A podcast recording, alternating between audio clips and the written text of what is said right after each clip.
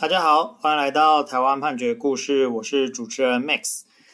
最近要就是农历过年快要到了哦，那很多就是大家都需要来拜拜。那我们今天要跟大家分享的是呃一个祭祀公业的故事。那祭祀公业是什么？它是呃清朝或者是日据时期，哦，就是有一些先民他们来到台湾，那为了要纪念哦，他们的原乡的祖先，就由他们的子孙来集资购置田产，因为那个是比较早期，所以他们买的就是主要以田为主。那这个田产呢，它的收益哦，就用来作为祭祀祖先啊，他们还有聚餐的一些费用，用这个方式来凝聚这个家族团结的力量。那祭祀公业呢，它必须有两个要件啊，一个是说它必须要有一个想祀人，就是你是祭祀公业是为了祭祀而存在，所以要有一个被祭祀的对象，然后还有一个呃，就是祭祀他的人。啊，那叫做派下子孙。好，那除此之外啊，他必须要有钱啊，有钱才有办法拜，好，所以必须要有一些财产，所以大部分啊，台湾的这个祭祀公业呢，它的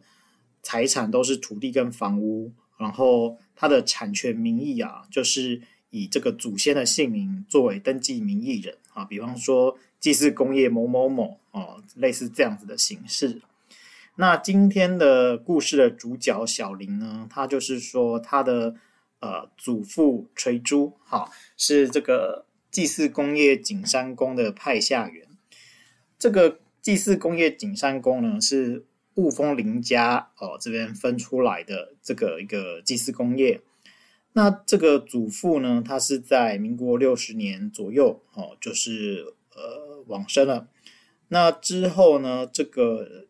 祭祀工业啊，他们就有确认说，这个垂珠的老婆、他的女儿等人，好、哦、是有取得他的这个派下权。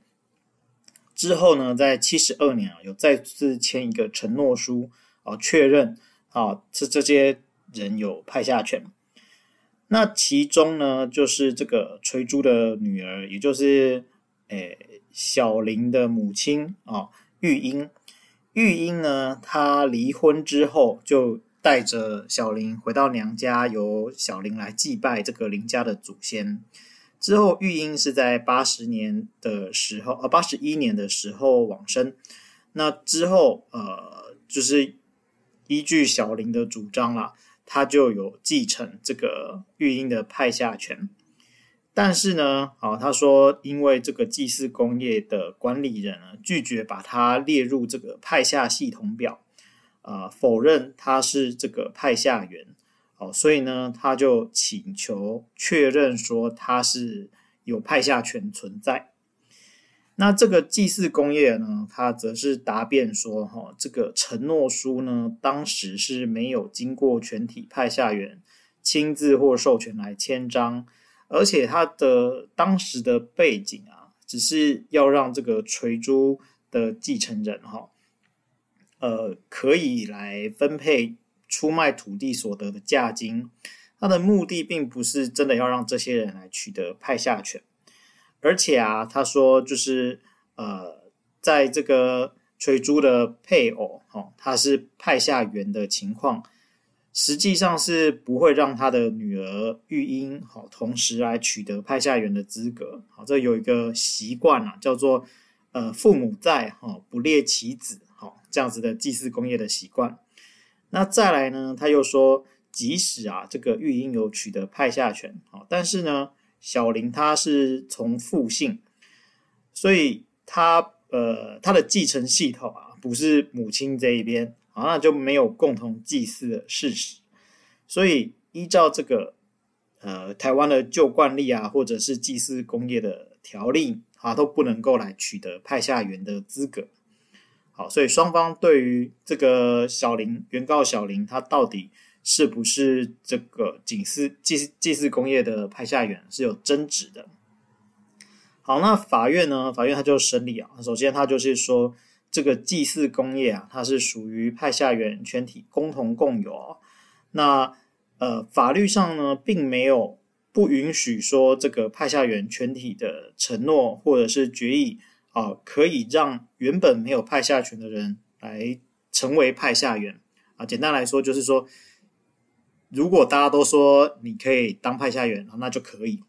好，那再来呢，他又说这个民事诉讼法当然是呃有一些举证责任的分配啊，但是呢。有一些状况啊，比方说这个年代已久啊，人事皆非啊，这个远年旧事，在举证非常困难的情况之下，法院可以呃酌情来降低这个举证的难易程度。也就是说，虽然假设平常呃假设这个是最近发生的事情，你可能举证要举证到一百分，但这个事情是一百年前的，那你举证到二十分，也许就可以了。当然这是夸大的例子，概念上是这样。那这个法院接着就看这个承诺书的部分啊，他就是说，呃，内容是这样子的，就是立承诺书啊，与这个呃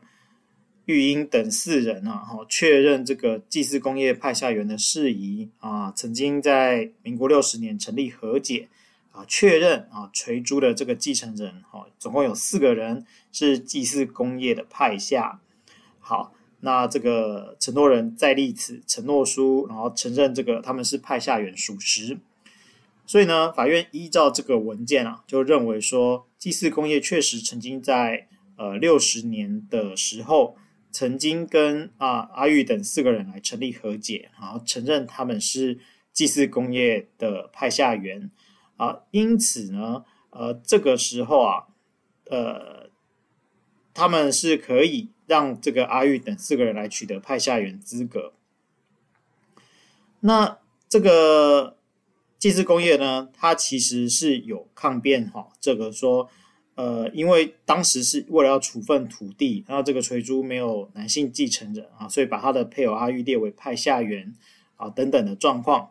那法院是认为说，这个承诺书既然已经载明阿玉等四个人是祭祀公业的派下员。他又没有把这个买卖价金这件事情放进去，啊，所以其实是看不出来有这样子的状况啦。哦，那就是不采认这个祭祀工业他的答辩。好，但是啊，但是啊，法院认为说，虽然说阿玉等四个人，包括玉英在内，有取得派下员的资格，但是他们的子孙啊，是不是可以取得派下员资格呢？啊，这个部分还是要回归到相关的法律及习惯来规定。那这个时候呢，就是呃，可以看到祭祀工业的条例第四条第一项，它有规定说，本条例施行前已存在的祭祀公业，其派下员依规约定之；无规约或规约未规定啊，派下员为设立人及其男系的子孙啊，包括养子。好，那这个。法院就认为说啊，本件呢，它是发生在呃，应该说这个本件在祭祀公业，它在一百零一年之前，它其实是没有规约的，那所以它会适用到这个呃，它没有适用章程啊，所以呢，它是必须要去适用这个祭祀公业的习惯，那就是以呃祭祀公业的男系子孙为限。而这个小林啊，原告小林啊，他是从父姓，所以呢，他并不是呃祭祀公业的男系子孙，所以依照上开的法条呢，他是没有办法取得派下员资格的。所以最后呢，法院他就驳回了小林的请求。那这个是呃引自台湾台中地方法院一百零九年度诉字第三百六十号的民事判决。不过呢，我们也可以同时注意一下，就是呃，宪法法庭啊，它在今年啊，呃，有公布一个一一二年宪判字第一号。那其中呢，它就是说这个祭祀工业条例的第四条第一项后段规定，还有同条的第二项，就是我们刚刚有引用的这个部分哦，它没有涵盖说这个设立人其余女系子孙的部分。啊，这是抵触宪法第七条保障性别平等的意志，所以这个部分呢，其实是有违宪的疑义的。啊，那所以后续这个呃相关或是类似的案件会怎么样发展，我们可能还可以再继续观察看看。那我们每周一会更新，欢迎大家有意见可以回馈给我们，或是告诉我们你们想听的主题。让我们一起来听判决里的故事。我们下周再会。